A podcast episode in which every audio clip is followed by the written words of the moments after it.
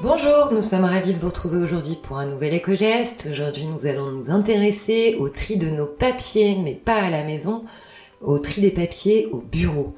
Alors, il se trouve que dans le prolongement de la loi sur la transition énergétique et en complément de l'obligation sur le tri et la valorisation des emballages professionnels, un décret datant de 2016 oblige désormais les entreprises à trier à la source et à valoriser cinq flux de déchets que sont le papier et les cartons, les métaux, le plastique, le verre et le bois.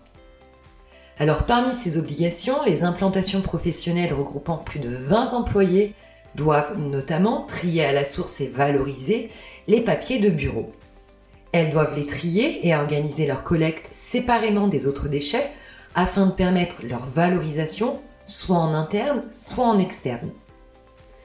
Alors, cette obligation, elle concerne toutes les formes de papier, les papiers imprimés, les livres, les publications de presse, les articles de papeterie façonnés, les enveloppes, les pochettes postales, les papiers à usage graphique, tout peut être recyclé. Et il se trouve que d'après une étude menée par l'ADEME euh, et des chiffres publiés en 2016, un salarié du tertiaire produira en moyenne entre 120 kg et 140 kg de déchets par an. Les papiers et les cartons constituant à eux seuls 70% de ces déchets en entreprise. Alors on peut clairement s'améliorer, hein, puisque le tri des papiers sur le lieu de travail demeure rare. Ce serait seulement 20% des papiers qui seraient aujourd'hui recyclés au bureau contre 41% à la maison. Or, dans l'un de ses guides, l'ADEME soulignait en 2018 que le recyclage de ces papiers pourrait permettre d'éviter l'émission de 390 000 tonnes de CO2 par an, soit les émissions annuelles de 200 000 voitures. Quand on sait que les papiers peuvent être recyclés jusqu'à 7 fois, on imagine la gabegie de ressources qui pourraient être revalorisées.